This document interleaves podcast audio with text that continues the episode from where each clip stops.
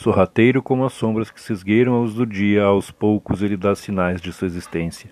Surge em meio às ruínas de seus desejos e suas vontades e vai se avolumando, ocupando todos os mínimos espaços possíveis que há para ocupar.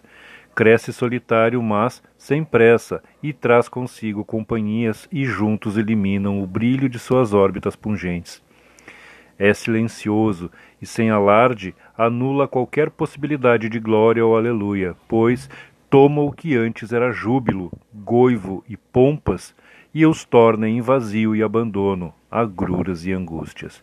É derradeiro, e ao apagar das luzes já não importa mais querer saber quando ele chegou. Sua fome é incomensurável e consome aos poucos, grão a grão, as misérias de sua existência. Sua alacridade se esvai como poeira solta ao vento, e aos poucos, como cancro, vai enraizando-se na carne, produzindo infecções ainda mais perigosas.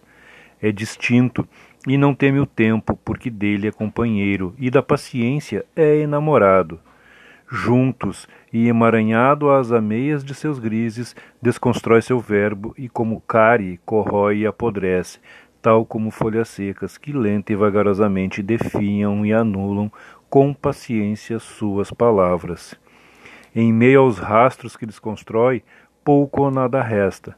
Sutil como chama de uma vela, provoca estragos e desconforto, desconstrói, desnuda, desvela e desapropria, e ainda assim segue, anulando seu vocabulário, e lhe faz sentir vergonha, tal como sente aquele que ruboriza as faces quando desperta seus pecados. Ele não se entrega à culpa, tampouco esmorece as desverdades, estas que se tornam companheiras e amigas constantes e que dialogam em frenesi para suportar seus aborrecimentos. Ele surge e se esvai calado, e após chegar, entorpece sua memória, e nunca mais lhe abandona. Ele surge e se esvai calado, e aos poucos entorpece sua memória. Ele surge e se esvai calado, e após chegar, ele surge e se esvai. Ele surge. Ele, o esquecimento.